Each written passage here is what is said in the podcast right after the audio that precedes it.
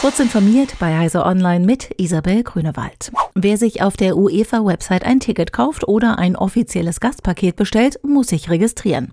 Unabhängig von der gewählten Login-Methode speichert die UEFA mindestens die E-Mail-Adresse in einem Profil.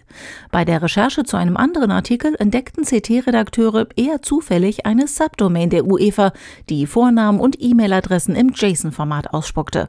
Weitere Recherchen ergaben, dass angelegte Profile ausgerechnet dann in der Liste auftauchten, wenn der Nutzer sie im UEFA-Profil unter dem Menüpunkt Datenschutz löschte. Das Datenleck tropfte, bis CT den Fußballverband darauf aufmerksam machte. Das API wurde dann innerhalb von 24 Stunden abgeschaltet. Die UEFA prüfe derzeit noch, ob sie die betroffenen Fans über den Vorfall informiert. Juristisch notwendig sei dies nach ihrer Einschätzung jedoch nicht. Ob sie damit richtig liegt, ist offen. Grundsätzlich greift die DSGVO, weil Kunden in der EU bedient werden, auch wenn die UEFA in der Schweiz residiert. Rund 130 Länder haben sich auf eine globale Mindeststeuer für international tätige Unternehmen geeinigt. Die an dem Abkommen teilnehmenden Staaten machten rund 90 Prozent der weltweiten Wirtschaftsleistung aus, erklärte die Organisation für wirtschaftliche Zusammenarbeit und Entwicklung OECD. Bundesfinanzminister Olaf Scholz sieht die Einigung als einen kolossalen Fortschritt auf dem Weg zu mehr Steuergerechtigkeit.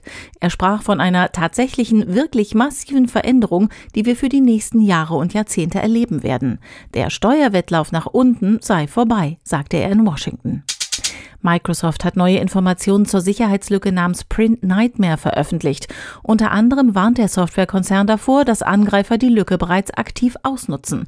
In welchem Umfang das stattfindet, ist derzeit noch unbekannt. Da es noch kein Sicherheitsupdate gibt, müssen Admins jetzt handeln und Systeme temporär über eine Übergangslösung schützen.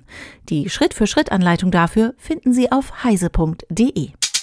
Nach dem Ende der Corona-Pandemie würde die Mehrheit der Deutschen gerne wieder auf Videokonferenzen und Chats verzichten. Das geht aus einer YouGov-Umfrage im Auftrag von web.de und GMX hervor. Weniger als ein Drittel der Befragten will demnach weiter regelmäßig Videotelefoniedienste nutzen. Auch Fort- und Weiterbildungen will die überwältigende Mehrheit lieber wieder in der analogen Welt besuchen. Diese und weitere aktuelle Nachrichten finden Sie ausführlich auf heise.de. Werbung. Es ist Zeit, den richtigen Weg in die Zukunft einzuschlagen. Mit ZF, einem weltweit führenden Technologiekonzern. Ob Sie über langjährige Berufserfahrung verfügen, gerade das Studium absolvieren oder abgeschlossen haben, wir bieten Ihnen weltweit vielfältige und spannende Tätigkeitsfelder in verschiedenen Bereichen. Dabei haben wir vor allem einen hohen Bedarf an neuen Kolleginnen und Kollegen in den Bereichen Software, IT, Elektromobilität und autonomes Fahren. Werden Sie Teil von ZF und finden Sie Ihren neuen Job unter jobs.zf.com.